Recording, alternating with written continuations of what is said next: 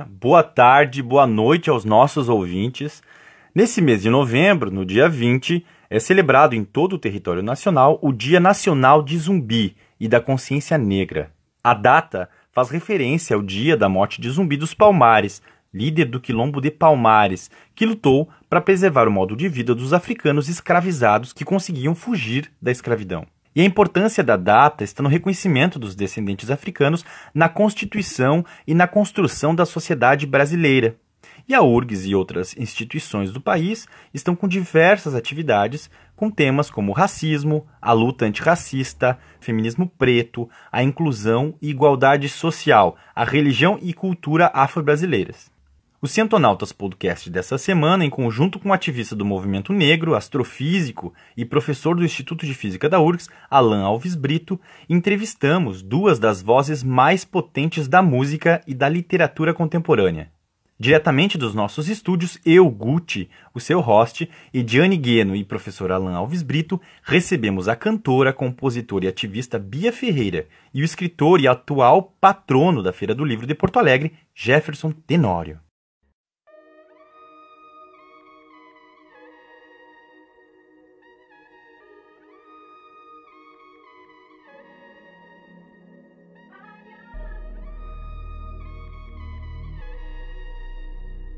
Bia Ferreira nasceu em Minas Gerais em 1993, mas passou boa parte da vida em Aracaju, Sergipe. Atualmente mora no Rio de Janeiro. Bia Ferreira se define como artivista, é multi-instrumentista, cantora de jazz, blues e soul. Bia carrega na alma milhares de vozes. Suas canções ultrapassam todas as barreiras do que podemos chamar de música. Suas canções são combativas, abordam feminismo preto, a homofobia, os privilégios, o racismo, o afeto e o amor em uma pegada variada de ritmos.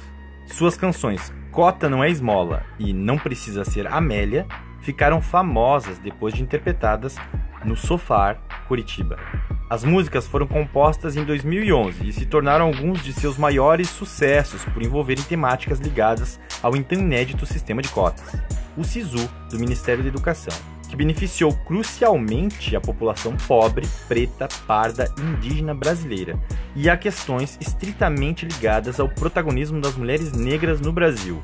Bia considera sua música como música de mulher preta, MMP, por ser um foco indispensável em seu material.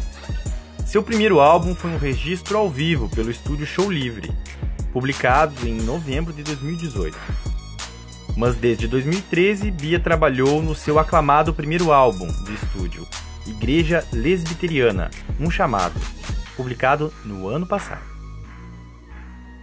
Jefferson Tenório é poeta e escritor. Nasceu no Rio de Janeiro em 1977, mas mora em Porto Alegre há mais de 20 anos. É formado em letras pela URGS e doutorando em teoria literária pela PUC-RS. Lançou seu primeiro romance, O Beijo na Parede, em 2013 recebendo de imediato o prêmio Livro do Ano pela Associação Gaúcha de Escritores. Eis que surge em 2018 a Estela Sem Deus, seu segundo romance. Estela veio como uma punhalada, mas também com uma esperança de que a gente pode ser o que a gente quer ser, e nada vai impedir isso. Mas não pense que acaba por aqui. Enquanto o Beijo e a Estela se fundem pelo universo, seu terceiro romance, O Avesso da Pele, salta para alcançar a glória. O tão esperado livro veio com o selo da maior editora do Brasil, a Companhia das Letras. E nesse ano de 2020, em plena pandemia, Tenório foi escolhido patrono da maior festa literária da cidade de Porto Alegre, a 66ª Feira do Livro. Trata-se de um grande marco, pois é o primeiro patrono negro na história da feira.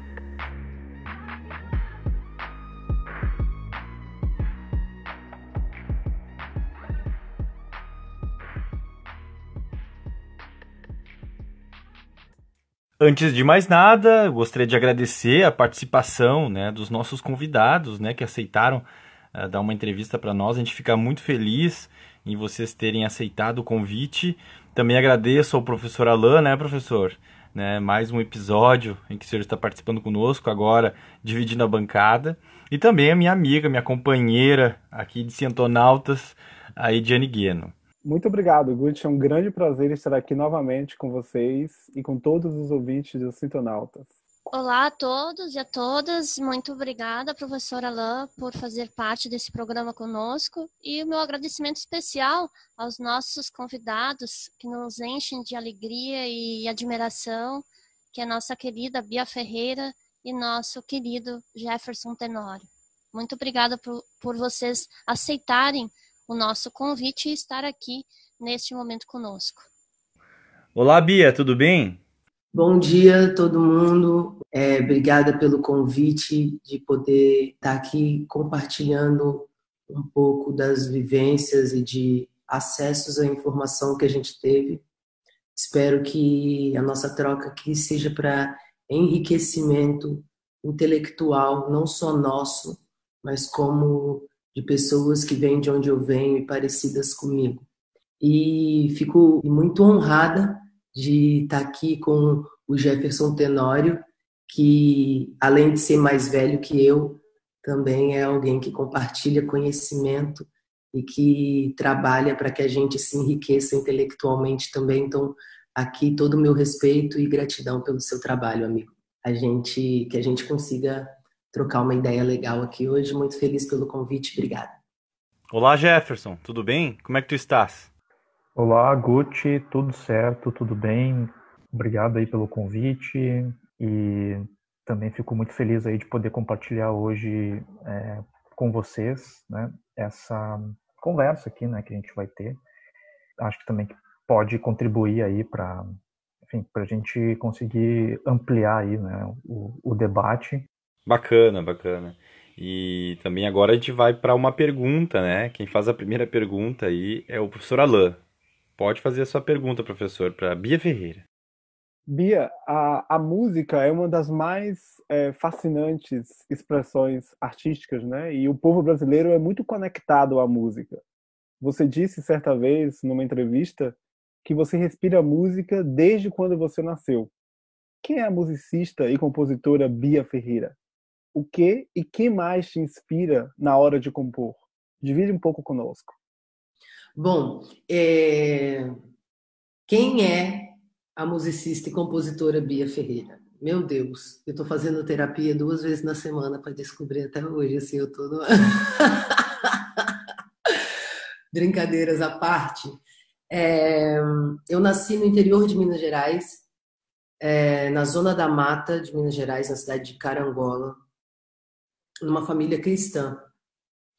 Então, é uma família que não é uma família cristã, é uma família extremamente cristã. É importante a gente pautar isso, porque a gente está num mundo extremista, né? A gente está num país de extremos.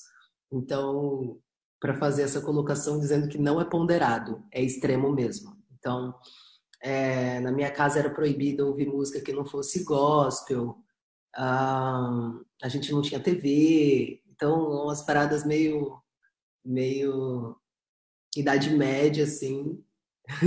Mas os meus pais tiveram muita, muita vontade e entenderam a necessidade de uma educação musical.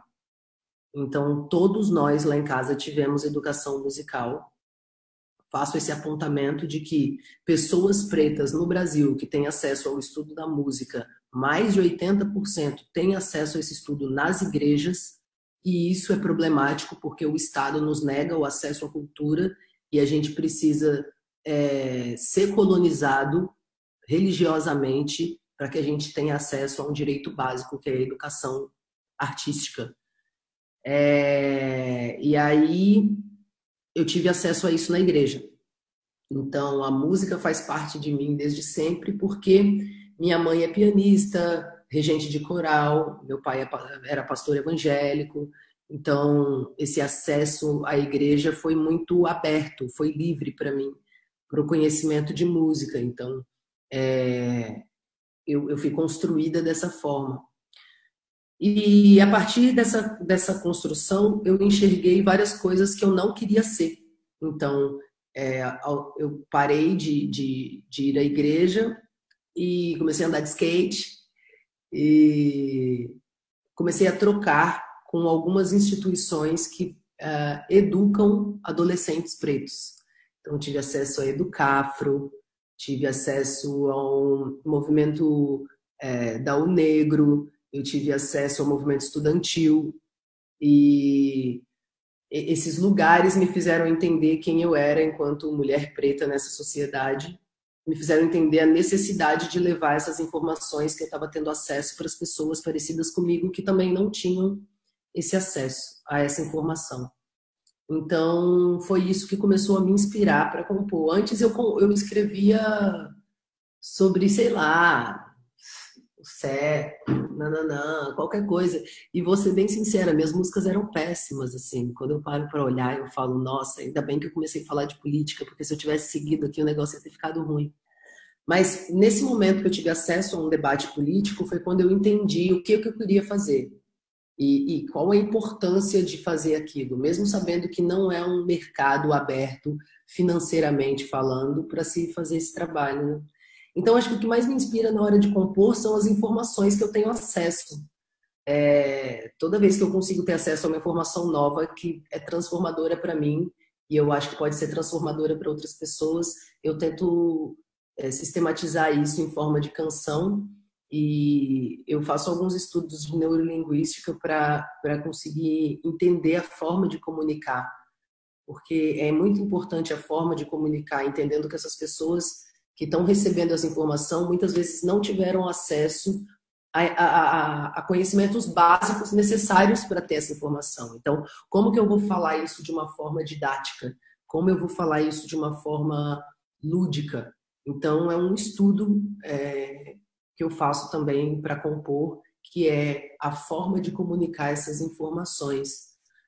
E depois que eu conheci a Dora Alice, ela também tem me inspirado muito para compor, porque eu consegui entender um lugar de uma mulher preta amada, que também fala sobre amor.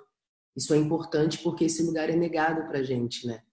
Então, agora eu também falo de amor, agora eu também falo de afeto é, esse, esse, esse encontro também me inspira a compor. Sem amor a gente nada seria, né? É então o amor faz toda a diferença. É, realmente, Guti, sem amor a gente nada seria. Bom, a próxima pergunta então é para o Jefferson Tenório. Tenório, querido, tua trajetória é marcada pelo protagonismo na cena cultural independente na cidade de Porto Alegre. A gente tem acompanhado uh, toda a tua caminhada e a gente vê que tu participaste de diversos eh, eventos e saraus literários, como a Festival Literária, junto com a parceria com o nosso querido Fernando Ramos, a Feira Além da Feira, que é um grande evento literário que corre em paralelo com a Feira do Livro de Porto Alegre, o Fanzine à Margem também. Que importância teve e tem na tua vida esses eventos alternativos? E agora que tu transitas uh, no mainstream da cena cultural, uh, como está sendo para te ocupar esses espaços? É, eu só quero comentar antes é, é, com a Bia é, que ela falou que estuda é, neurolinguística, né? É, você sabe que quando eu, eu fui fazer o, estava escolhendo o que, que eu ia fazer assim de, de faculdade e tal, é, eu queria fazer arquitetura, né? E, e, aí eu cheguei a fazer o vestibular para arquitetura aqui na, na PUC, né? E eu passei, mas eu não tinha grana para pagar a matrícula. E a minha segunda opção foi letras, né? numa faculdade menor, né? Onde eu conheci a PIC, né? É, que era a FAPA. Mas para convencer é, a minha mãe, né? Porque ela que ia pagar as primeiras parcelas, né? eu tinha que convencer ela de que o curso de letras ia dar algum retorno, assim, né? Assim, profissional, de grana e tal. Só que eu não fazia muita ideia do que, que se estudava no curso de letras, né? E aí um dia eu estava assistindo TV e eles entrevistaram um neurolinguista, né?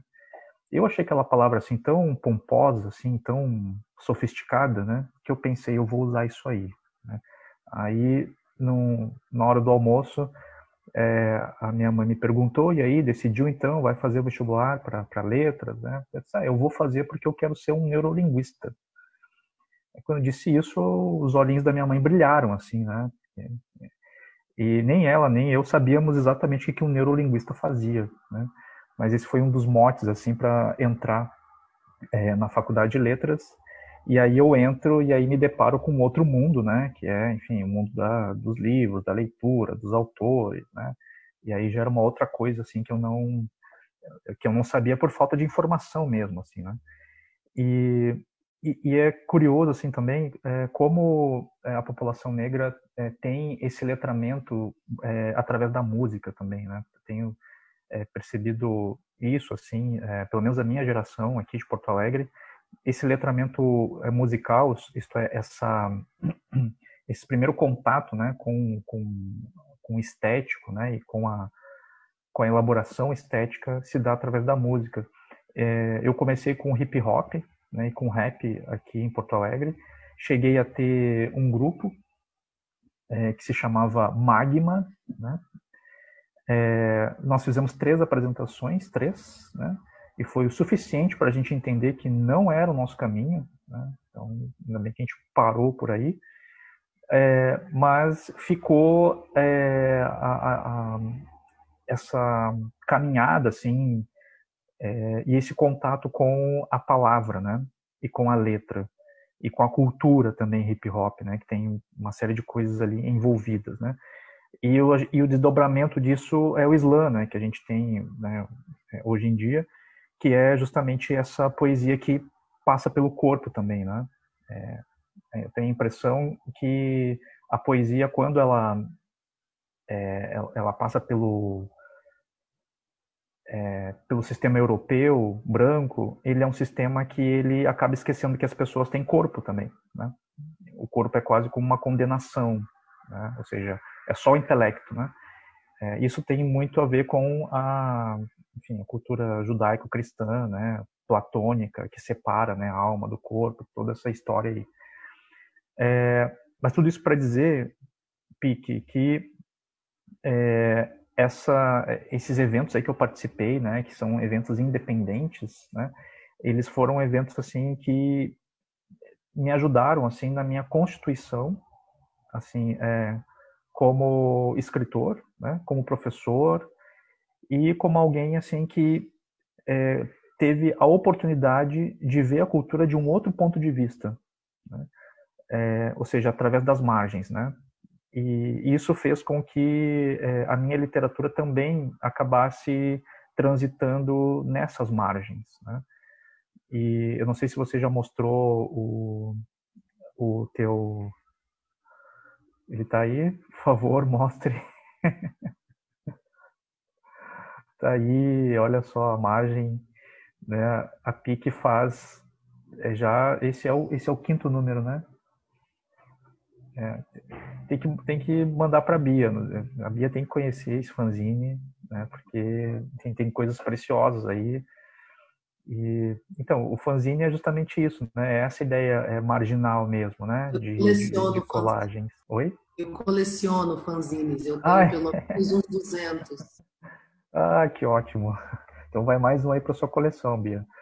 E, eu, e, eu, e, é isso, né? Essa colagem de, de textos, de imagens, né, que é uma coisa muito pós-moderna também, né, essa coisa da gente é, conseguir é, recolher várias vozes, né, e reunir num, num espaço, né.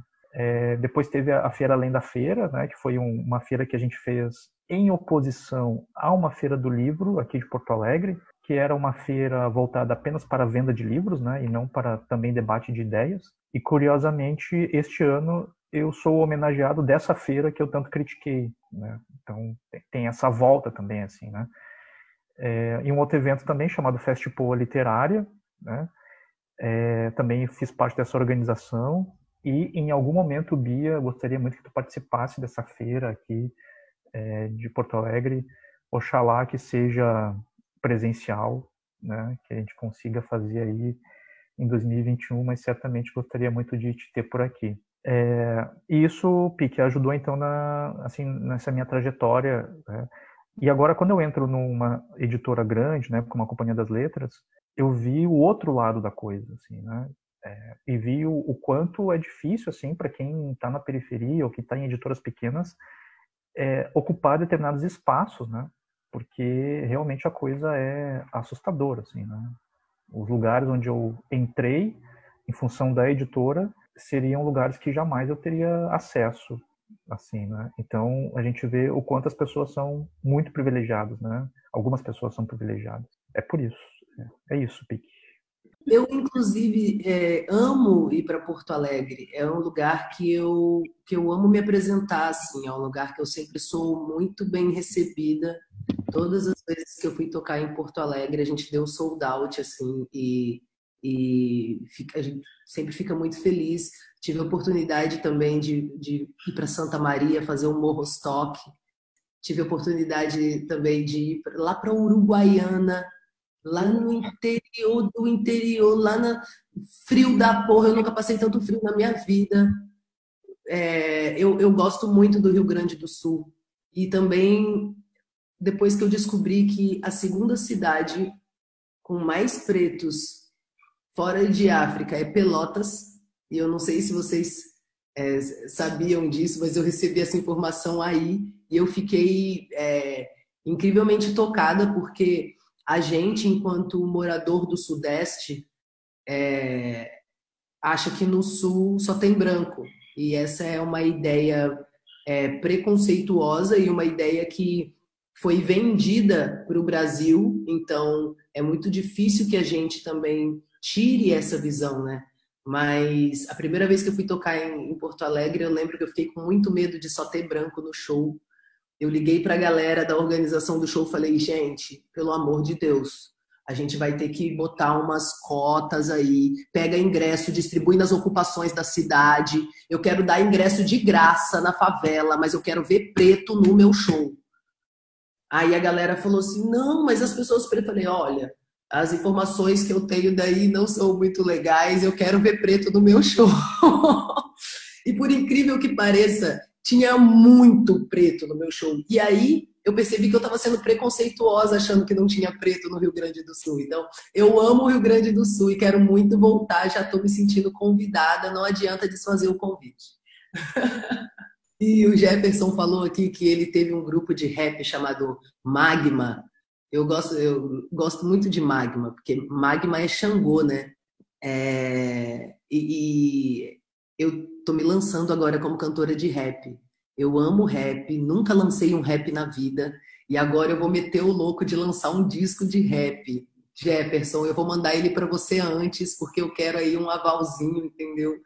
Que eu nunca nunca cantei rap, não vou lançar agora e sei lá, fiquei uns três, quatro anos correndo slam aí pelo Brasil.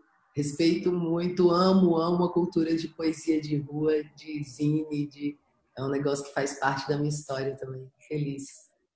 Bia, você sabe que é, a última apresentação que, que o meu grupo fez, do Magma, foi numa TV aqui, a TVE, e lá pelas, quando a gente terminou a, de cantar, né, o, o apresentador estava meio atônito, assim, é, tipo, perguntando o que, que vocês vieram fazer aqui, porque era ruim mesmo, assim.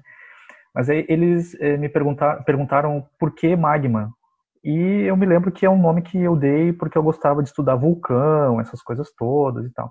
Mas eu quero dizer que agora tu ressignificou para mim o magma, colocando assim como símbolo de Xangô. Né? Agora eu já posso dizer para as pessoas, não, eu botei magma em função de Xangô. Está resolvido agora. Então, magma é a forma mais mais é, raivosa, mais explosiva de Xangô, porque enquanto ele é pedra, ele é pedra, mas na hora que vira magma, não fica nada. Sai da frente.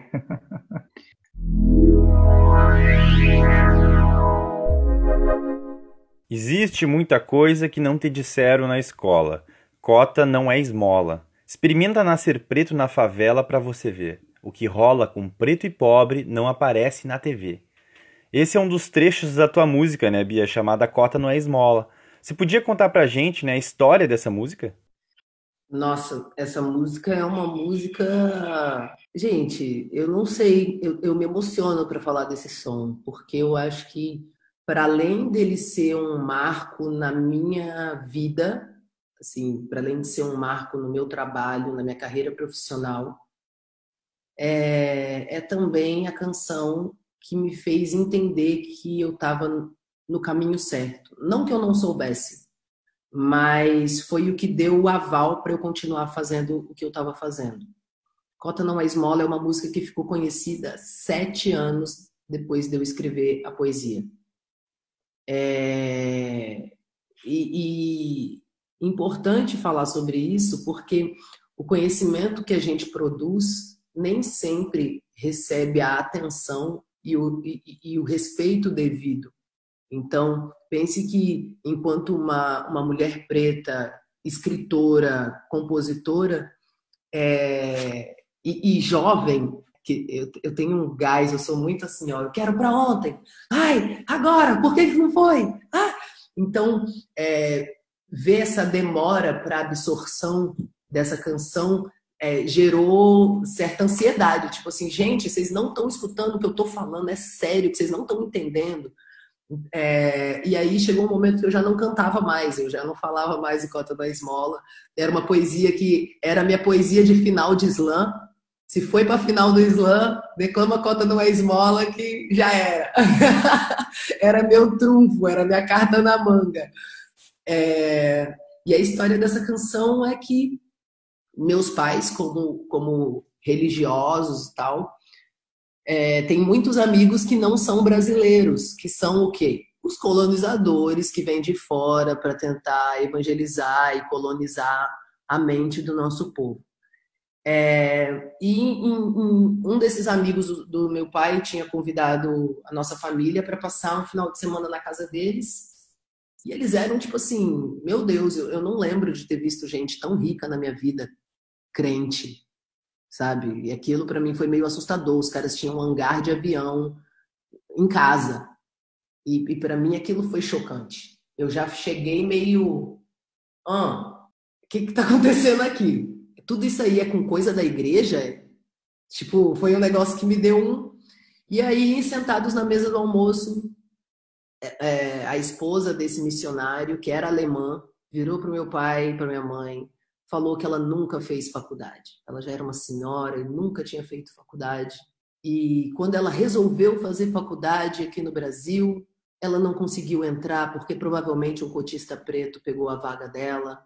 E onde já se viu esse negócio de cotas e não sei o quê eu sempre fui muito bocuda, né? Eu só levantei da mesa e falei assim: por que você não foi fazer faculdade lá no seu país de primeiro mundo? Por que não volta para Alemanha para fazer faculdade? Fica vindo aqui pro Brasil e ainda fica jogando a culpa. Nossa, eu fiquei muito puta. Meu pai e minha mãe não tinham onde enfiar a cara, não sabia o que fazer. Eu saí batendo porta, chamando de racista e as porra.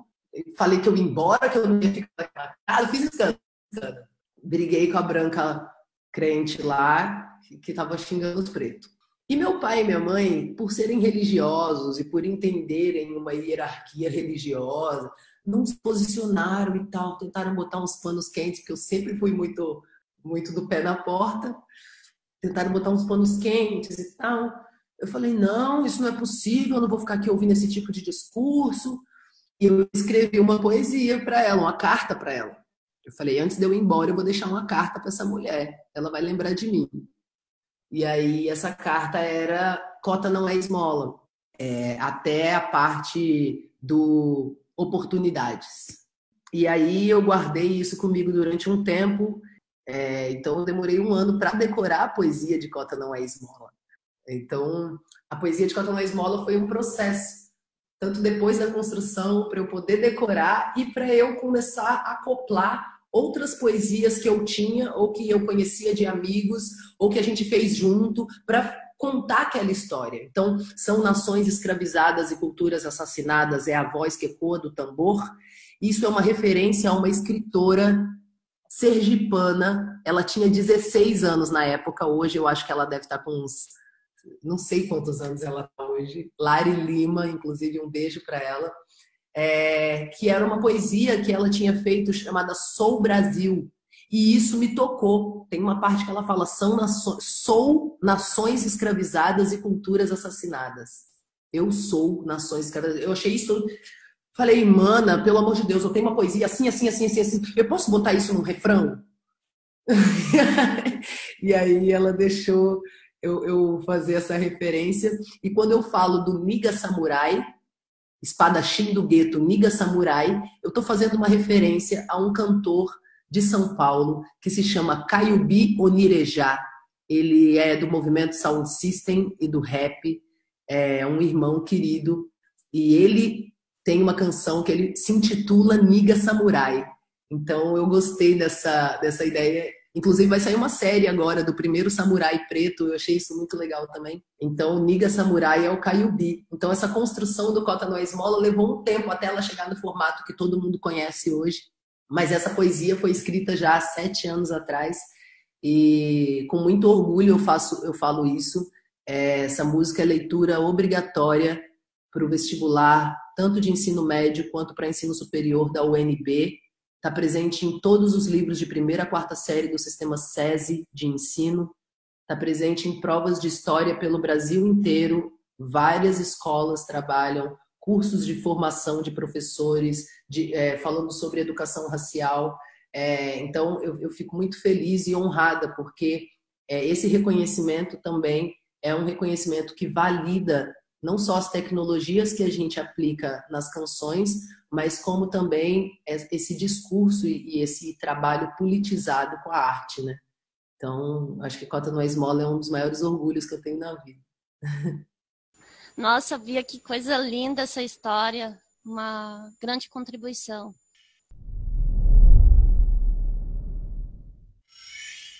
A pergunta agora é para o Jefferson Tenório. Jefferson, a sociedade brasileira ela é historicamente marcada pelo racismo subjetivo, institucional e estrutural. Você é um dos primeiros uh, estudantes né, a se formar como parte do programa de políticas afirmativas né, das cotas da Universidade Federal do Rio Grande do Sul. Qual o impacto né, dessas políticas na tua vida? E quais são as políticas que você acredita que deveriam ser implementadas na atualidade que poderiam contribuir diretamente para o fim do racismo estrutural no país?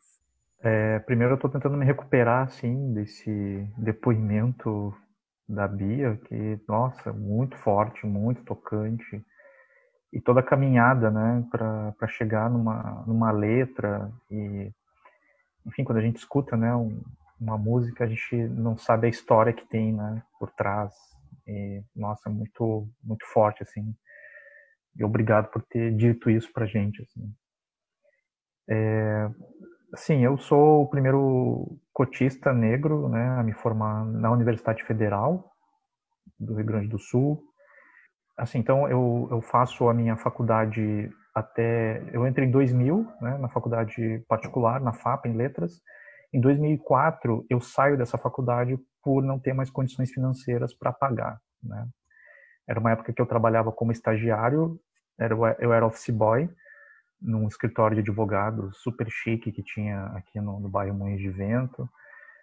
E, e eu lembro que era uma época que eu comecei a comprar muito livro, né? E eu passei um ano comprando livros e esqueci, entre aspas, assim, né, de pagar a faculdade. Né? Então, o meu dinheiro todo ia para comprar livros. Né? Alguns deles estão aqui atrás de mim então eu entrei numa espécie de compulsão, assim, de comprar livro sem parar, comprar, comprar. E aí um dia me chamaram na secretaria da, da FAPA, né, e disseram que, olha, tu vai ter que pagar ou tu vai ter que, né, enfim, vai ter que trancar a tua faculdade. E aí eu, bom, não tem como pagar, vou trancar a faculdade e fiquei um ano em casa estudando para fazer o vestibular da URGS. Né. Bom, aí eu faço o vestibular da URGS, passo nesse vestibular em bacharelado, né, ou seja, para ser tradutor. Em meados de 2006, 2006 começou então é, a luta dentro da, da URGS para o sistema de cotas né, é, acontecer na universidade. E eu entrei aí nesse, nessa luta, assim, né, fiz os protestos, é, fizemos ocupações também, lá na reitoria, né, pedindo né, que, que o sistema de cotas é, ocorresse né, na, na URGS, até que em 2008, então, eu fiz o vestibular novamente, né, aí para licenciatura, né, para poder ser professor, e em 2008, então, eu faço o sistema de cotas, e em 2010 eu me formo, né, dois, é, dois anos depois, porque eu aproveitei algumas cadeiras né, é, que eu já tinha na URGS. Bom, é, mas antes do, da implementação das cotas, o que se ouvia nos corredores da URGS eram aquelas coisas absurdas, né? Do tipo, é, os cotistas vão baixar a nota é, da URGS, a qualidade do curso vai cair, é, os cotistas não vão ser bom não vão ser bom profissionais. Aí tinha aqueles professores assim mais é, digamos, do bem, né, entre aspas, assim, dizendo, ah, mas como é que vai ser depois, né, tu vai ficar marcado por ser cotista, as pessoas não vão querer te contratar, né? uma série de discursos, assim, que serviam para deslegitimar, né, a, a, a, conquista das cotas. E sempre nessa, nessa onda, assim, né, da, da letra da Bia, né, de tratar a cota como se fosse uma esmola, né, e não como um direito e como um dever, né, de reparação que o Estado devia e deve ainda para a população negra. E aí então eu acabo me formando e a primeira escola que eu fui trabalhar particular, né, é, na entrevista é, eu disse para a diretora que eu era cotista. Eu fiz questão de dizer que eu que eu era um, um dos primeiros, ou primeiro a, a cotista negro a me formar. E eu me lembro que a diretora me olhou e disse que isso não tinha problema nenhum, né? E que ela gostaria de ter no corpo de, de professores, né, de docentes, é, uma experiência como a minha, né, de ter sido cotista, né? E eu fiquei nessa escola 10 anos. Eu saí ano passado, eu saí esse ano, né? Em função dos meus compromissos, né? Eu tive que dolorosamente pedir para sair. É, mas eu digo que todas aquelas projeções racistas, né, que se diziam, aqueles discursos, né, que se falava, não se concretizaram, né?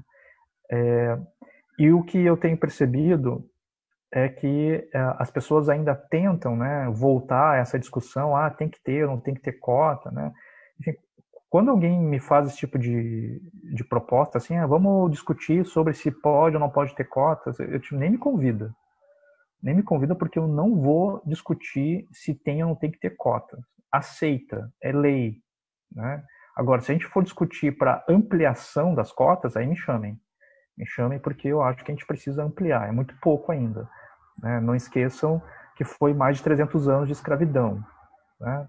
Então, até as coisas aí entrarem em equilíbrio, a gente precisa ainda de mais políticas públicas, né, como as cotas, e não só é, colocar os estudantes lá dentro, né, porque é, é, o que eu digo, as cotas servem apenas para é, é as pessoas conseguirem passar por uma etapa, que é uma prova de vestibular, e que é uma prova feita para um determinado público privilegiado, branco, de classe média. Né? Se a gente muda esses critérios né, e deixa a coisa assim mais é, horizontal, é, obviamente que a gente vai ter aí uma, uma diversidade maior.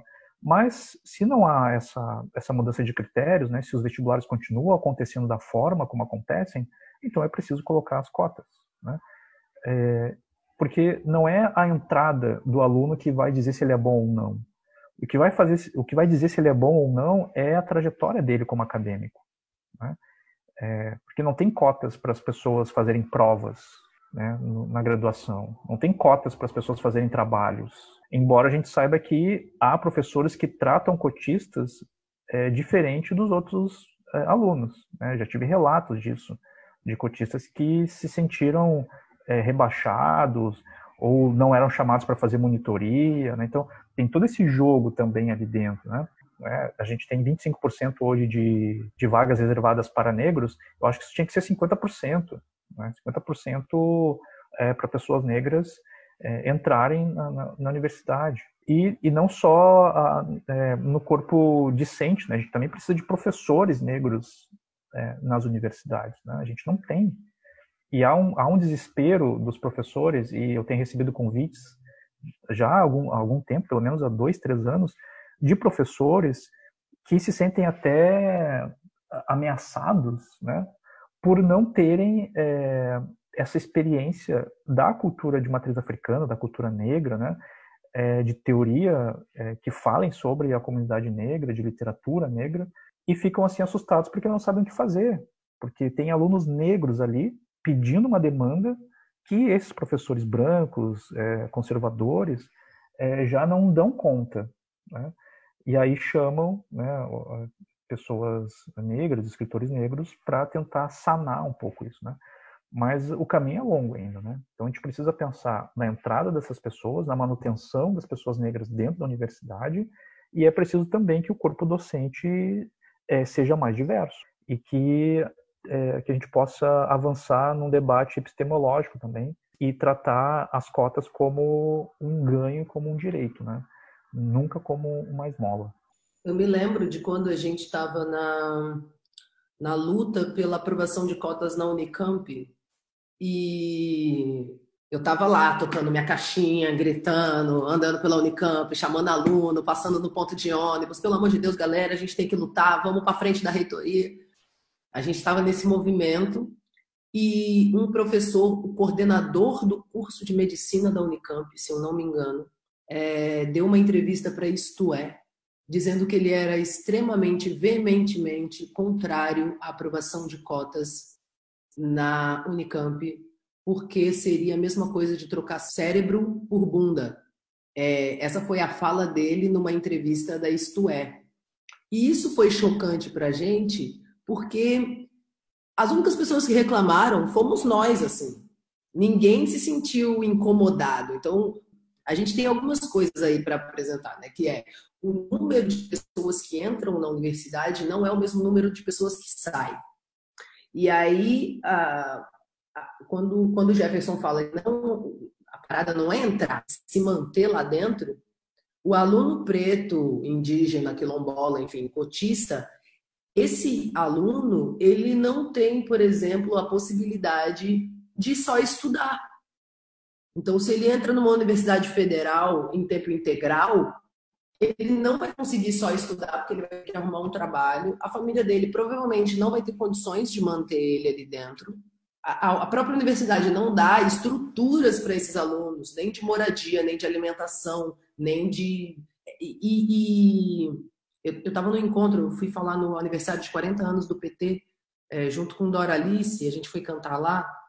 E Dora participou de uma mesa de debates onde o Haddad estava presente e o Haddad encheu a boca para dizer que hoje em dia o problema de, de pretos na universidade está sanado, porque depois do projeto dele, hoje em dia 50% da população universitária é preta. Ele falou isso com muita alegria. E Dora discordou e a gente teve que discordar porque a gente sabe o número de pessoas que fraudam as cotas. A gente sabe o número de pessoas brancas fraudadoras de cotas para ocuparem esses espaços. Então, para a gente debater cota, a gente tem que debater também essas fraudes. A gente não quer 30% das vagas, porque com 30% das vagas a gente está tendo muita fraude. Então, o que a gente precisa? Acabar com as fraudes e botar um mínimo de 50% de vagas para essas pessoas, porque seria o justo. Cara, é, quando eu me trombo com discursos como daquela mulher para quem eu escrevi Cota Não é Esmola, ou como desse, desse professor, dessas pessoas que, poxa, querem brecar esse nosso avanço, é, me dá um ciricutico aqui, uma vontade da gente. O que, que a gente vai fazer, gente? Esse povo tem que sair dos espaços de poder. A gente não pode garantir a manutenção dessas pessoas nos espaços de poder. Então, é, por isso eu fico muito feliz de saber que o Jefferson boicotou a feira e agora a feira está homenageando ele. É isso mesmo, é isso mesmo. A gente quer tudo, a gente quer tudo.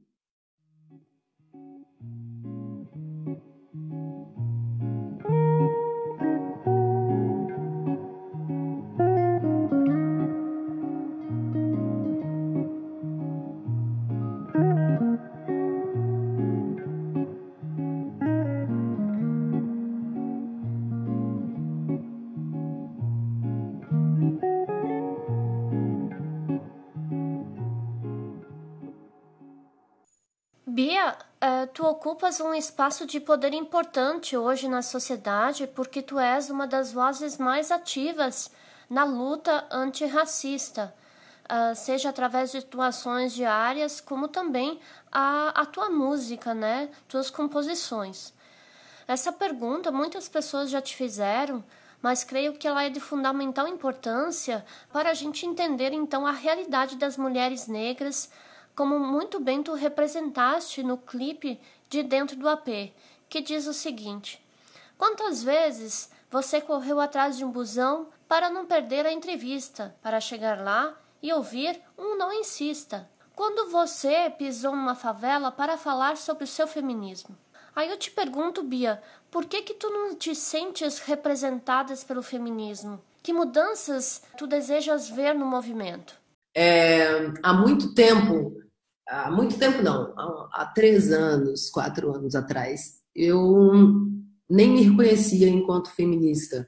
E eu ainda tenho uh, certo desconforto em me, intitular, em me intitular feminista, assim, ou de ser intitulada feminista. Eu entendo que o feminismo é pela vida das mulheres, entendo que é uma luta para a emancipação de mulheres, é, mas eu entendo que essas mulheres têm uma cara. Então, é, a luta do feminismo é uma luta de mulheres brancas. Então, é uma luta de mulheres brancas, cansadas de ficar em casa, querendo ter o direito ao voto, querendo ter o direito a trabalho, num momento onde a, a, a escravização de corpos ainda existia ou estava no, no pós-abolição, que era, foi um período também que não houve essa abolição, né? Então, quando a gente vê mulheres brancas lutando na Revolução Industrial, ah, quero trabalhar, é, é, essa saída delas de casa implicou diretamente na manutenção das minhas ancestrais em serviços domésticos e análogos à escravidão. Esse é um ponto. É, quando a, a luta pela emancipação dessas mulheres ocorreu, não era pela emancipação das mulheres pretas. Não era pela emancipação de mulheres parecidas comigo. É, e isso veio se perpetuando é, durante o, o, tempo. Então, homens pretos não eram considerados cidadãos, eles não podiam votar. E as mulheres brancas estavam lá falando: eu quero votar. E a sociedade tinha que decidir quem que vai votar. É, as mulheres brancas, os homens pretos, quem que... E aí a gente entende essa lógica é, desigual e escrota de pirâmide, né? Que é quando as mulheres pretas estão na base dessa pirâmide é, e as mulheres brancas têm uma acessibilidade de privilégio acima dos homens pretos. Então, quando a gente entende isso, a gente entende primeiro que a luta feminista não é pela vida das mulheres pretas e que essa mesma luta feminista não abraça e não entende que a vida dos homens pretos nos é importante. Porque os homens pretos são nossos filhos, são nossos irmãos, são nossos pais. Então, quando a gente é, não luta pela vida das mulheres pretas, quando a gente não luta pela vida das mulheres indígenas, quando a gente não luta pela vida das travestis e transexuais, quando a gente não luta pelo fim do genocídio da população preta, então o seu feminismo ele é seletivo. Porque se você estiver pensando na vida da mulher preta, você vai estar pensando na vida dos homens pretos também. E eu vejo o movimento feminista como um movimento é, seletivo. Então eu não me sinto contemplada porque nunca foi sobre a minha vida. Eu nunca me senti contemplada dentro desse movimento. E aí eu começo a falar sobre essa intersecção. A primeira vez que eu ouvi falar sobre feminismo, a primeira vez que eu ouvi falar sobre luta de mulheres, é... eu já estava na universidade, movimento estudantil. Então, tô falando, tô falando sobre isso porque lá de onde eu venho, a galera nem fala sobre isso. Não vi nenhuma feminista lá na quebrada que eu morava. Assim, E sororidade eu vi. Sororidade eu vi porque minha mãe deixava a gente com a vizinha, minha mãe olhava os filhos da vizinha, minha mãe ia na feira pra tia velhinha da rua. É, é, sororidade é só um termo acadêmico que essas pessoas inventaram, mas é uma prática entre mulheres pretas há muito tempo, é uma tecnologia que a gente usa para nossa emancipação, inclusive. É, então, eu, eu vi uma romantização dessa luta das mulheres e a não inclusão de pessoas parecidas comigo. É, e aí eu entendo, entendo que o feminismo interseccional é, aborda, contempla muito mais a minha vida. É, e, e, eu tenho medo até de falar isso publicamente, para não ser mal interpretada, mas eu vou falar e eu espero não ser mal interpretada. Mas o feminismo interseccional, eu acho que é, ele poderia ter um outro nome, porque não é feminismo. O feminismo é um, é um conceito que não aborda a nossa vida. Então, talvez a gente pensar num outro nome que, que fosse interseccional e que abrangesse tudo. Mas eu não estou aqui para mudar tudo agora. Oh, meu Deus, agora a gente vai criar uma nova terminologia. Não, não é sobre isso. Mas é sobre essa discussão que eu acho que tem que ter. Existem, existem é, o mulherismo africano, por exemplo, que é do movimento pan-africanista, que defende a vida, entende a vida dos homens pretos enquanto necessidade prioritária também para a emancipação das mulheres pretas. É, a gente não aguenta mais ver nossos filhos morrendo na bala, no tiro, encarceramento em massa. É, então, é, é uma pauta para a vida dessas mulheres que não é abordada no feminismo. Então, acho que essa música de dentro do AP foi uma música para dar esse cutucão mesmo e falar: olha, a gente está vendo o que está acontecendo, não está legal. Você não tem a mesma vivência que eu e você não está preocupada com pessoas que têm a mesma vivência que eu.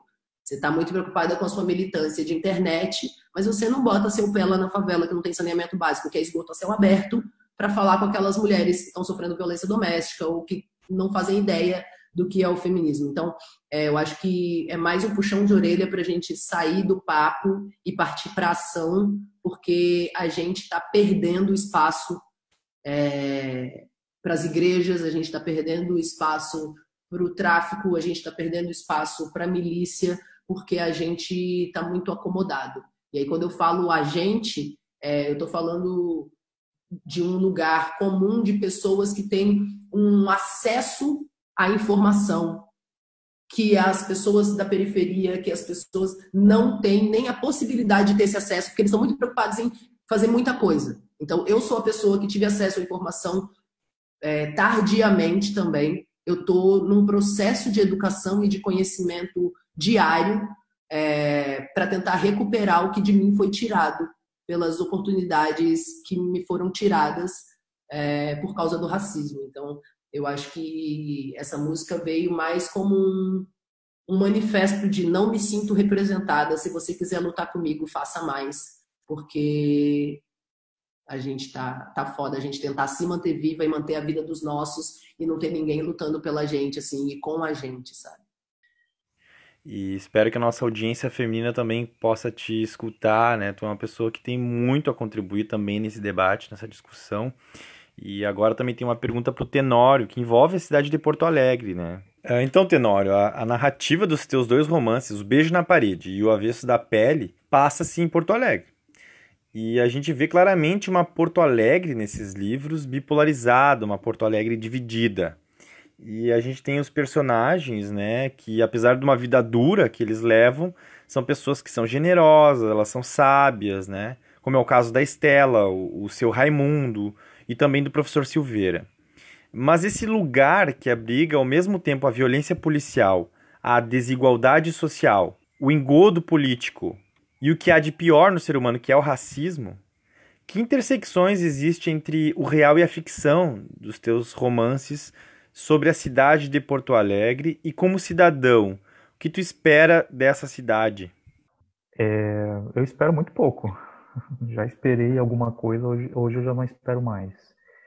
E tô para te dizer que eu tô num pé aqui em Porto Alegre e outro fora, assim, né? Não, não é assim uma cidade assim que o que me prende aqui são as pessoas, né? Assim, as pessoas com quem eu criei os meus laços de amizade, né? Os, os laços afetivos.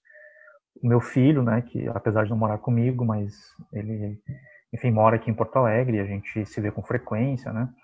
Então são essas coisas que me fazem é, continuar aqui em Porto Alegre, mas eu não espero muito é, dessa cidade não. É, e nos meus livros isso é bem evidente, né? O, tanto no Beijo na Parede quanto no Avesso da Pele, os personagens enxergam esta cidade como, como uma cidade fria, ela é uma cidade triste, é, violenta, assim, é, racialmente falando, né? E que torna os personagens estrangeiros da própria cidade. Né? Então, não é tranquilo para pessoas negras caminharem em Porto Alegre e principalmente em determinados bairros, né?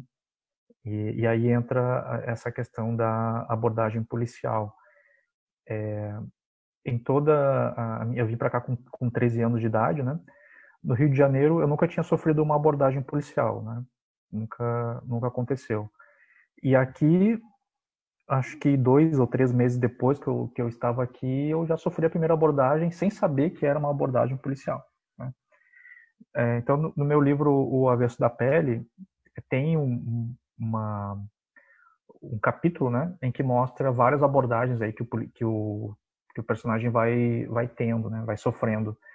Algumas dessas abordagens são muito parecidas com a que eu sofri, né, não exatamente como está no livro, mas algumas são muito parecidas, né, como a de, por exemplo, estar tá jogando futebol num, num, bairro nobre, numa praça, né, num bairro nobre, e de repente para uma viatura da polícia, entra no, no jogo, né, para, pede para todo mundo parar e deitar no chão e faz todo aquele escarcel, né? E a gente naturalizar aquilo, né? Então eu naturalizei por muito tempo essa violência policial que que ocorria, né? É, de tempos em tempos assim, e eu achava que era normal, porque como eu fazia parte de um bairro periférico e, e a gente é, achava que isso era normal, né? Caminhar pela rua, sair de noite, ser abordado pela polícia, isso já era esperado, né? Depois, quando eu entrei na faculdade e eu comecei um pouco a tomar consciência, assim, consciência racial também, né? Eu comecei a, a perceber e a questionar isso, né? É, isso deixou de ser natural e passou a ser é, algo, uma violência assim muito explícita, né? E eu continuei sendo abordado, né, pela, pela polícia, até que em 2016 eu sofri uma abordagem é, na frente de casa, estava na frente da minha casa, no portão, é, onde na rua onde a Pique mora hoje, né, na André da Rocha, e é, dois policiais apareceram de moto e super agressivos assim, né, desceram e aí perguntaram o que eu estava fazendo ali, eu disse que eu estava esperando uma carona para ir trabalhar, eu sou professor. Aí pediram a minha identidade, ligaram para a central, daí me descreveram, falando que o suspeito era assim, assado. Viram que a minha ficha estava limpa, me entregaram a, a identidade, me, me, desejaram um bom trabalho e um bom dia né, e foram embora. Né. E aí eu escrevi então um texto é, que ganhou bastante repercussão aqui na época. É, então, é, enfim, teve bastante protestos assim em relação a isso, né? Enfim, até quando? Mas foi nessa abordagem, né? ou seja, ali eu já era é, mestre em literatura, eu já tinha um livro publicado, aqui eu já era, enfim, reconhecido assim como escritor, mas na frente de um policial, é, você só é um corpo negro, né? E é o que eu digo, um corpo negro no espaço público, ele é sempre um corpo em risco. Então não interessa quais são os títulos que você tem. Né? Interessa é que ali na frente do policial você é apenas um corpo negro. Né? E um corpo negro que não deveria estar ali. É uma peça fora do lugar. É, então eu uh, pensei, por que não escrever um livro sobre isso, né? sobre as, as, abordagens policiais? Porque eu fiquei pensando o seguinte: e se eu tivesse resistido àquela abordagem? Né? Porque são tantas abordagens né, que por que, que eu não reagi, por que, que eu não questionei, né? E, e eu fiquei, eu guardei aquilo, né? Foi muito forte assim para mim, porque eu já tinha todo o engajamento, já tinha todo um, um repertório assim teórico, prático, né, de como proceder, né? E eu não fiz nada naquele momento, né? E aí eu pensei, bom, a minha forma então de reagir é através da palavra, né? Ou seja, eu vou escrever um livro né, sobre isso. E a partir dali, então, eu comecei a escrever e a fazer essa intersecção né, do, da geografia da cidade, desses espaços né, onde as pessoas negras é, podem ou não podem caminhar. Hoje eu moro no bairro Bonfim, né? a Bia, não sei se conhece aqui o bairro aqui, Porto Alegre, mas o Bonfim aqui, ele é um bairro hoje, né? é um bairro é, de uma comunidade judaica, predominantemente de pessoas brancas, de classe média, dificilmente você vai enxergar uma pessoa negra caminhando por aqui. Né? É por isso que eu não conheço o bairro. Certamente. E, e a gente caminha por aqui e não vê é, as pessoas negras, né? Mas é curioso porque esse bairro aqui antes, ele era um bairro predominantemente de pessoas negras e que foram empurradas né, para um bairro muito afastado daqui, que é a Restinga, né? É um bairro é, que é quase um município assim dentro de Porto Alegre, porque ele, ele tem um, um, espaço assim rural entre a capital e até chegar na, na Restinga, e é uma hora e meia às vezes de viagem até lá. E as pessoas que moram lá é, tratam Porto Alegre como é, como uma, uma capital que enfim, não pertence né, à Restinga. E a população negra, então, foi para esse, esse bairro né, da, da Restinga. Então, mostra aí essa remoção, me lembra muito Carolina Maria de Jesus, né? É, essa remoção sem levar em consideração essa geografia dos afetos, né? Ou seja, quando eu removo uma família e coloco ela numa favela ou em, outro, em, em qualquer outro lugar, como aconteceu com a Carolina Maria de Jesus, né? É, esse projeto de, de limpeza né, que, o, que o Estado faz não leva em consideração justamente essa geografia, ou seja, com quem que eu vou morar, quem são os meus vizinhos, né, quais são as condições básicas que tem para aquele espaço ali, né? Então, é, quando eu vim morar aqui, né, e algumas pessoas me disseram, né, ah, agora foi para uma grande editora, vai para o bairro, vai o bairro dos brancos, né, vai. Eu disse, não, não é verdade. Eu estou só tomando um espaço que sempre foi meu aqui. Né? Eu estou ocupando um espaço. E por que, que eu não posso ocupar esse espaço aqui? Né? Então tem, também tem, tem isso, assim, né? As pessoas não sabem, por exemplo, que o, a, a rua que, que faz é, esquina com a minha, né, que é a Henrique Dias, cara, é um, é um personagem negro. As pessoas não sabem né, que o Henrique Dias é um personagem negro pessoas não sabem que Felipe Camarão, que é onde eu moro, é um personagem indígena. Né? É um personagem histórico, e as pessoas não sabem disso. Né? Então, na verdade, o que eu estou fazendo aqui é, é reterritorializando né, é esse espaço que há muito tempo foi perdido. Então, isso, Gucci, acaba entrando nos meus livros como uma reivindicação desse espaço de Porto Alegre. É, é necessário que a gente faça aí uma caminhada de reconquista desses espaços, e eu acho que a literatura também serve para isso, né? Reintegração de posse. Exatamente, reintegração de posse. Bia, você é compositora de grandes sucessos, como Eu Boto Fé. É, como, é que se dá o teu processo criativo, né? Quando você pensa em escrever uma canção, o que, que está em jogo, né? Como é que a realidade se transforma em poesia e em vontade de não desistir, em ter fé? Nossa, essa música Boto Fé, ela é a profissão de fé da igreja lesbiteriana. Então, é, falando rapidamente, todas as igrejas e religiões têm que ter uma profissão de fé para serem consideradas igrejas, porque é, você precisa falar no que, que você está adorando ali, por que, você, né? Então, a igreja lesbiteriana não é diferente disso. É, e não é uma sátira. A igreja lesbiteriana é um espaço sério de construção de conteúdo intelectual e apresentação de tecnologias através de informação e afeto para pessoas é, é, rianas. Então, pessoas lésbicas, bissexuais, bichas, travestis, transexuais. É, que são pessoas que são apagadas nessa sopa de letrinhas do movimento LGBTQIA+, e que a gente precisa fazer com que essas vozes sejam ouvidas e também precisa fazer com que a informação chegue e o afeto chegue até o corpo dessas pessoas. Então, a igreja lesbiteriana é sobre isso. E a gente tem fé no ser humano.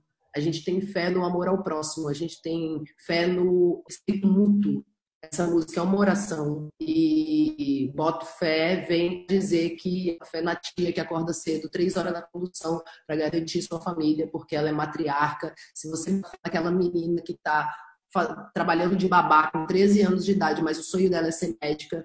Se você bota fé em acordar cedo todo dia, mesmo vendo que está tudo ruim para correr atrás, então você pode fazer parte da igreja presbiteriana. Se você acredita no afeto, no amor ao próximo, como como única solução de, de, de humanização social, então você pode fazer parte da igreja presbiteriana. Não importa se você é hétero ou se você é LGBTQIA+. Importa se você acha que a vida dessas pessoas é importante. Se você defender a vida dessas pessoas, então você pode fazer parte dessa igreja conosco. Então, essa música Boto Fé vem para dizer: eu boto fé na menina de 13 anos, medicina tá sonhando, mas tem que cuidar do irmão. Eu boto fé na tia que tá trabalhando 12 horas faxinando, 3 horas na condução. Você bote fé porque se você faltar com a fé, você não vai ter onde correr, isso não vai ser muito bom. Você bote fé porque se não falta café, você não tem força para correr e mudar a situação. Bote fé e não deixe que a sua fé caia e tudo ruim que saia continue sem parar. Bote fé, firme e se mantenha em pé porque quando bota fé, ela não costuma falhar. A gente cita aí o Gilberto Gil, que é Deus, e acho que essa música vem para falar assim: ó, tá ruim, mas não desiste, não. A gente tem um ao outro, a gente se tem para fazer essa revolução. Então, acho que Boto Fé é muito sobre isso, é muito sobre é, acreditar na revolução coletiva. Acreditar que só vai acontecer se for coletivamente. Só vai acontecer se a vida do outro importar para você. Assim. Então, boto fé vem dessa construção. E, sei lá, às vezes eu tenho só uma melodia na cabeça, eu tenho várias melodias que só eu conheço e que só eu tenho, mas que não tem letra. Eu tenho letras que nunca viram uma melodia na vida, é, e eu tenho músicas que nascem com letra e melodia tudo junto.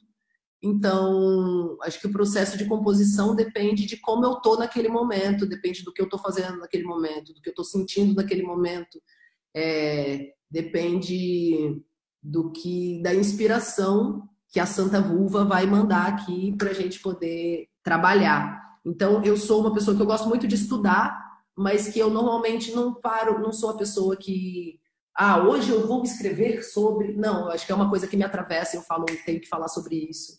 E esse é o meu processo de composição. Eu não sou uma, uma compositora de ofício, eu sou uma compositora de inspiração. Dora Alice é uma compositora de ofício. Ela escreve duas, três músicas por dia, porque é exercício para ela. Assim, eu acho ela demais. Eu ainda não cheguei nesse nível, não, mas estamos trabalhando. Maravilha! Muito bom, fantástico, muito obrigado. Nossa, Pique, acho que é com você. Então, essa pergunta é para o Tenório.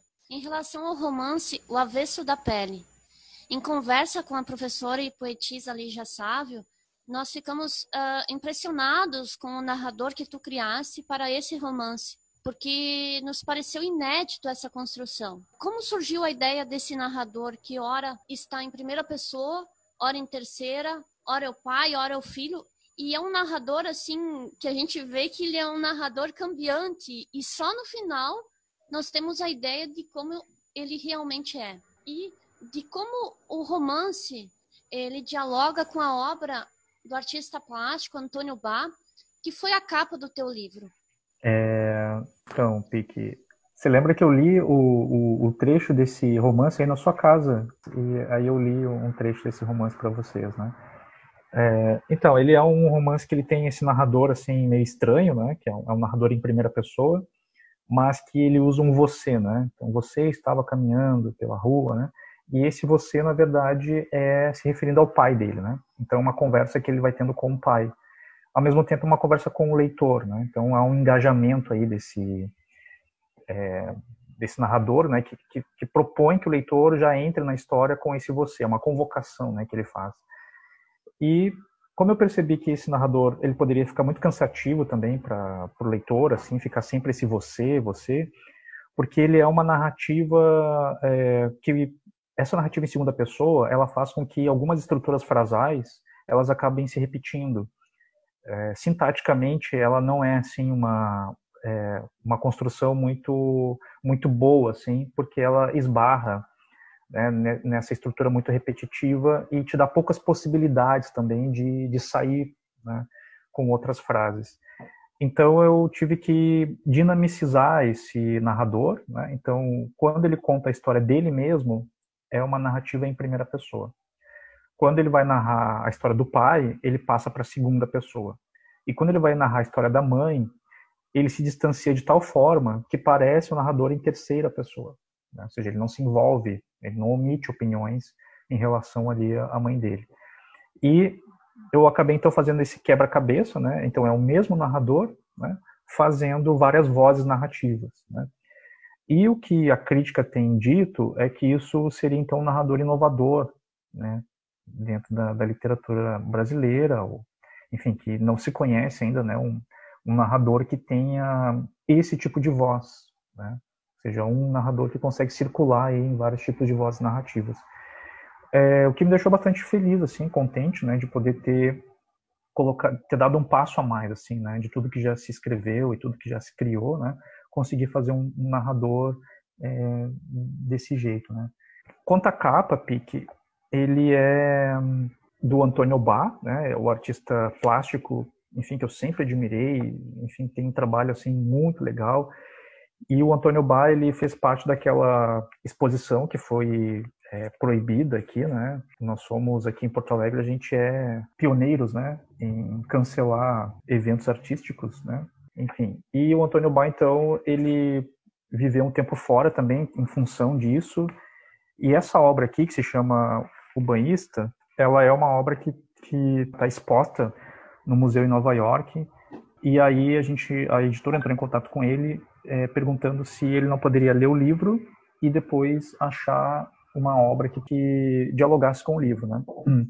Então, o que, que significa essa capa aqui, né? Então, ela é um banhista que está numa piscina e ele buscou duas referências aqui para montar essa imagem. Né? A primeira referência tem a ver com uma tradição de pintura é, do século XIX, né? Que é uma, uma série de pintores que faziam banhistas mesmo. Né? No, enfim, é uma pintura de tradição europeia. Né? Então ele vai pegar justamente essa imagem de banhistas, né? E vai também ressignificar esse tipo de pintura muito do século XIX. E ele vai pegar um outro evento que aconteceu com Martin Luther King em 1964, 65, não me lembro agora, que é quando Martin Luther King foi é, proibido de entrar numa piscina, num hotel, e aí é, as pessoas que estavam com ele se revoltaram, né, pessoas negras, e queriam invadir né, o, a piscina e o gerente do hotel foi lá e colocou ácido na piscina para impedir que as pessoas negras entrassem né, na piscina. Então é, um, é uma capa que remonta esses dois é, esses dois aspectos, esses dois eventos, né? E que dialoga com o livro porque é um sujeito que está ali, né, num trampolim, e essa piscina está dentro de uma casa e não fora da casa, né? Então dá uma ideia de interioridade, dá uma ideia de introspecção, né? e que mergulho é esse que ele, que ele vai dar. Né? É, além disso, a capa ela tem um aspecto tátil, né? ela é um pouco aveludada ou alguma coisa nesse sentido, porque ela está pelo avesso. Né? Geralmente se faz a capa com o material de dentro, né? e não com, com esse material que está aqui. Então é como se a capa também estivesse mostrando o avesso da pele. Né? Então também tem esse diálogo assim de mostrar é, essa coisa mais tátil, né? Eu só queria terminar a minha fala, Pique, lendo um trecho para Bia do meu segundo livro, que é O Estela Sem Deus, tá? que é esse livro aqui, porque ouvindo agora essa letra que ela, que ela disse para nós agora, eu fiquei muito tocado, assim, e eu acho que o que eu vou ler aqui dialoga um pouco com é, a sua letra, Bia. Vamos ver se você concorda, tá? Quando me lembrei de minha mãe, quando fiz um esforço para enxergar cada detalhe do seu rosto, compreendi com assombro algo importante. Que Deus estava mais próximo do que eu imaginava. Deus estava espalhado em algumas mulheres que conheci. Deus não era homem, Deus sempre foi mulher. Seria mais honesto pensar dessa forma. Suportar a vida como elas fizeram, dar conta de tudo, era sobre-humano. Tive uma dor no peito e que me trouxe uma outra revelação, a de que Deus era, na verdade, a minha mãe limpando o chão nas casas das madames. Deus era minha mãe, tendo de sustentar a casa sozinha, porque meu pai nos esquecera. Deus era minha tia cuidando do tio Jairo com derrame. Deus era Melissa querendo voar pela janela. Deus era minha madrinha Jurema suportando Padilha. Deus éramos nós sendo violentadas, Deus era eu carregando um filho morto no ventre. Pensei que se um dia eu voltasse a Porto Alegre, poderia dizer tudo isso à minha mãe. Talvez ela precisasse saber disso. Queria que tivesse o mesmo espanto que tive. Quando passei por Copacabana, olhei para o mar e pensei que não havia culpados. Ou então todos eram. Sofremos o que tínhamos de sofrer. Não precisávamos ter medo de mais nada. A tristeza nos absolveria de Deus. Ah, amigo, primeiro, eu quero esses livros com dedicatória, certo? Assim, eu, eu sou amante de leitura mesmo. Pode mandar que eu vou ler tudo. E que, que pedaço lindo, porque é sobre exatamente isso que a gente está falando, né? Sobre a gente parar de endeusar uma coisa que é pensada para colonização de mentes, né? Então, uhum. é, aquele Deus branco, castigador, europeu, é, é, e, e, trazer para perto de nós essa divindade, é, é, valorizar essas mulheres, né, que são tão é, marginalizadas e demonizadas. Se a gente for parar para pensar que as, as religiões de matrizes africanas são majoritariamente lideradas por mulheres pretas. Então, Deus é, é mulher preta, com certeza. E que pedaço lindo esse do seu livro. Eu quero ler todo já. Eu tô aqui. E depois a gente vai trocar contato aí, você vai me dar o seu endereço que eu vou mandar os três livros aí para você com dedicatória e a gente vai seguir conversando aí. Que delícia, obrigada. Por falar nisso, nós estamos com um sorteio também na nossa página do Instagram, aproveitando a deixa que vocês nos deram, né? Nós estamos com sorteio para quem quiser participar. Os dois livros são do Tenório, né? É o mesmo livro, mas são dois exemplares do Avesso da Pele. E o sorteio vai até o dia 4 de dezembro, né? Até às 15 horas é possível participar e depois às 19 horas a gente faz o lançamento dos ganhadores. Então, quem é de Porto Alegre pode tirar o livro, né, sorteado na Livraria Taverna, que é uma parceira do nosso programa né? Pode retirar os livros lá. Se for alguém que ganhou fora do Rio Grande do Sul, a gente manda pelo correio. Então, aproveitando aí, né, que o que o Tenório vai mandar os livros, né, para para Bia, então a gente também tem um sorteio lá dos livros do Tenório. E para finalizar, pessoal, né, eu deixo uma pergunta aqui que é mais para vocês dois responderem mesmo, né? Bom, vocês dois são uma inspiração para muitas crianças, jovens e adultos. E como fãs, né, nós como fãs também, a gente percebe uh, no trabalho de vocês um compromisso com a educação e com a cultura do país. E a gente fala isso, principalmente aqui nesse programa, porque a gente vive um momento bem difícil do nosso país. Né? Agora com as eleições, né? E toda uma, uma onda conservadora e negacionista. Né? E as instituições de ensino público elas estão cada vez mais ameaçadas por governos neoliberais, né, em todas as esferas, né, seja municipal, estadual e também nacional. E a gente tem muitos cortes de verbas para ciência e tecnologia, os salários dos professores, por exemplo, no estado, a maior parte das vezes está parcelado. Também há uma pressão constante para a privatização das universidades públicas, né, a extinção de muitas políticas públicas importantes, claro, e um, outros agravantes, que não é necessário te mencionar aqui, é de conhecimento público, né, e que vem junto nesse pacote que a gente considera catastrófico, principalmente porque envolve desinformação em massa e negacionismo da ciência. E então eu pergunto para vocês como é que a gente pode superar essa crise? E que mensagem vocês deixariam então para os nossos ouvintes?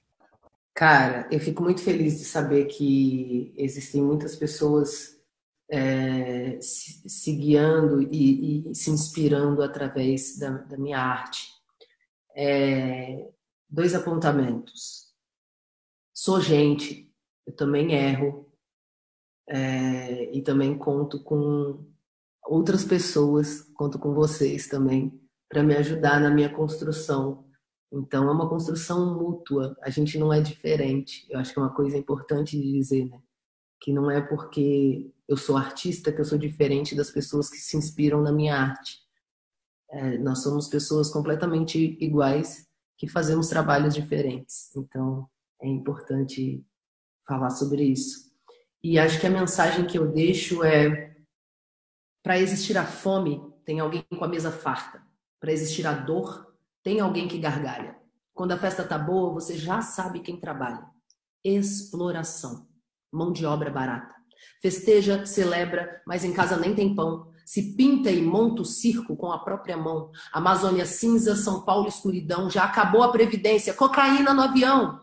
Pobreza estrutural. Se explora a miséria para poder vender jornal. Em fevereiro esquece tudo e viva o carnaval. E o ciclo continua. Acha que isso é normal?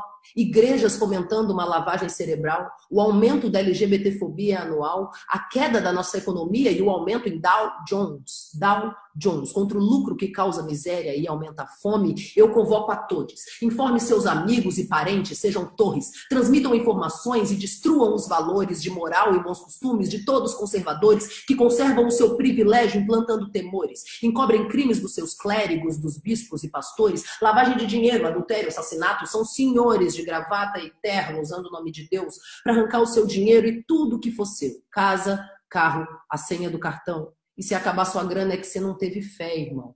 Jesus não era crente, nem era judeu. Era o homem que lutava contra aqueles fariseus. Informação liberta. Falei de Jesus, mas não quero gerar tumulto. Só não acredito que para ter a bênção tem que ir no culto. Minha irmã, escute pense primeiro. Se Deus é o dono do ouro e da prata, para que o seu dinheiro? Invista nos seus filhos e no seu bem-estar, na sua saúde, a melhoria do seu lar. Pegue o seu dízimo e faça um propósito. Invista 10% do que ganha e abra seu negócio. Circule seu dinheiro na mão dos pretos. É assim que movimenta a economia no gueto. O tempo de povo subjugado acabou.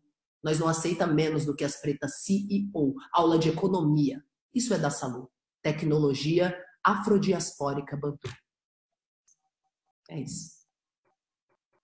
Ah, eu não sei nem o que, o que dizer depois disso. Nossa, nossa, estou muito, ah, estou muito comovido, meu Deus.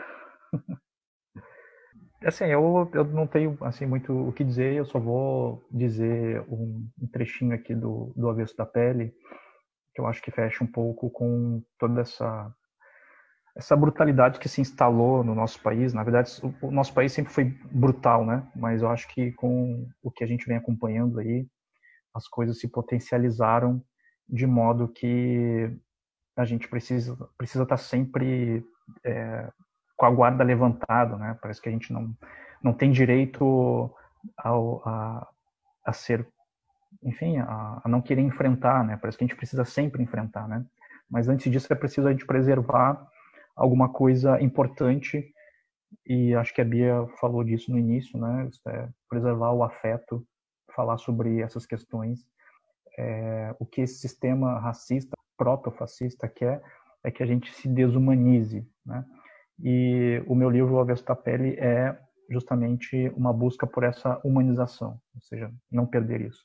Eu vou ler um trecho aqui que, enfim, acabou viralizando, é o trecho que eu mais escuto, assim, do, do Avesso da Pele, e quando eu tive no, no programa do, do Pedro Bial na, no mês passado, pegou esse trecho aqui, então as pessoas têm falado muito, assim, dessa parte, que fala um pouco sobre o que é o, o Avesso da Pele, né? Então diz o seguinte, você sempre dizia que os negros tinham de lutar, pois o mundo branco havia nos tirado quase tudo e que pensar era o que nos restava. É necessário preservar o avesso, você me disse, preservar aquilo que ninguém vê, porque não demora muito e a cor da pele atravessa o nosso corpo e determina o nosso modo de estar no mundo. E por mais que sua vida seja medida pela cor, por mais que suas atitudes e modos de viver estejam sob este domínio, você, de alguma forma, tem de preservar algo que não se encaixa nisso, entende? Pois entre músculos, órgãos e veias existe um lugar só seu, isolado e único. E é nesse lugar que estão os afetos, e são esses afetos que nos mantêm vivos. Muito obrigado, Bia e Tenório, pela participação de vocês, por respostas tão sensíveis e afetuosas por trazer para nós a perspectiva afetiva da ciência e da arte. E é exatamente nessa intersecção de ciência e arte que me vejo, me encontro e que percebo que cada um de nós no Brasil precisa fazer esse exercício subjetivo, institucional e estrutural para nos desracializarmos.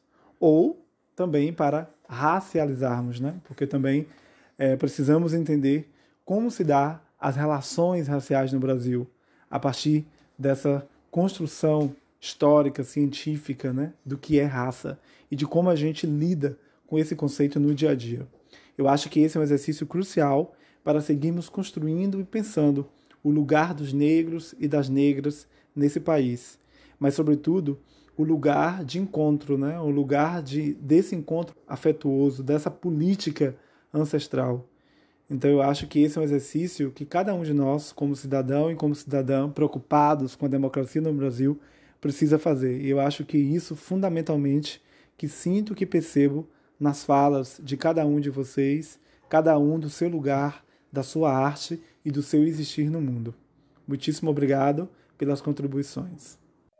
Eu estou é, aqui muito emocionada, né, Guti, é, de experienciar este momento tão especial ao lado da Bia Ferreira e do Jefferson Tenório. Obviamente, o Jefferson, por eu uh, conhecer ele há muitos anos, sou amiga de longa data e acompanho o trabalho dele desde a época da faculdade. E é muito lindo de poder te ver hoje, Jefferson, é, alcançando uh, esse patamar, né, essa visibilidade em relação ao teu trabalho literário e que tu siga em frente, né, é, voando cada vez mais, porque tua poesia, tua literatura, ela é muito importante para todos nós. Agradeço também ao professor Alain Alves Brito pela oportunidade de estar aqui conosco neste momento e sempre é, nos agraciando com suas belas palavras e com suas experiências. Seguimos na luta antirracista, porque resistir é preciso. Obrigada, obrigada pelo convite. É, obrigada pela honra de poder estar aqui, conhecer o Tenório mais um pouquinho, conhecer vocês também. É, muito obrigada por considerarem meu trabalho importante e necessário para ser compartilhado aqui. Eu fico muito feliz de ter esse reconhecimento e espero que a gente possa se encontrar logo pessoalmente aí no Rio Grande do Sul, para a gente poder fazer uma bagunça e uma revolução bem doida. Lembrar todo mundo que está ouvindo, eu não sei se as pessoas vão ouvir antes ou depois das eleições, mas, gente, existe um projeto de poder das pessoas crentes para teocratizar a nossa democracia. Não apoie esse tipo de discurso. Não fomente o acesso ao poder de pessoas religiosas. O lugar de pessoas religiosas é na igreja, na sinagoga, no terreiro, não é legislando em favor próprio e teocratizando as nossas leis. Vamos ser contra essa teocratização do nosso país, porque a gente está num caminho que parece sem volta, mas é possível mudar se a gente se comprometer a fazer a mudança. Então, muito obrigada. É, pessoal, então assim, ó, estou ganhei o dia hoje com esse encontro e eu quero dizer que eu conheço a PIC há pelo menos acho que 20 anos ou mais, né? 20 anos a gente se conhece, né, PIC? Eu já morei com a PIC também, a gente já dividiu, né, esse, esse apartamento aí que ela que ela mora. Então, uma grande amiga que eu tenho e a PIC tem essa qualidade de conseguir reunir pessoas legais, pessoas boas, pessoas especiais assim. Então, ela tem esse esse para-raio assim de atrair pessoas boas, né? Então ela promoveu junto com o Gucci aí esse encontro assim. Estou muito feliz de ter te conhecido, Bia, e espero que a gente siga aí é, nessa amizade, né, que começa hoje. E você, quando vier a Porto Alegre, por favor, avise. Então é isso, gente. Muito obrigado e até uma próxima aí. Então eu também gostaria de agradecer, obviamente, né, no final desse episódio.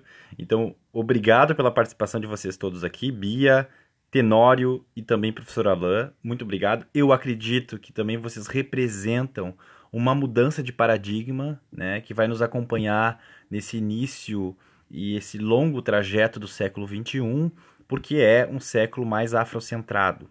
Então, oxalá que seja assim mesmo. Né? Então, muito obrigado pela participação de vocês. Também agradeço a você, ouvinte, que ficou até aqui. Né? É um episódio longo, mas um episódio com muita potência e com discussões necessárias para o momento atual. Então, muito obrigado pela participação de todos aqui, né, aos ouvintes. Não esqueça do nosso sorteio que está lá na nossa página, arroba Cientonautas. Então era isso, pessoal. Um abraço para todos vocês e até o próximo programa.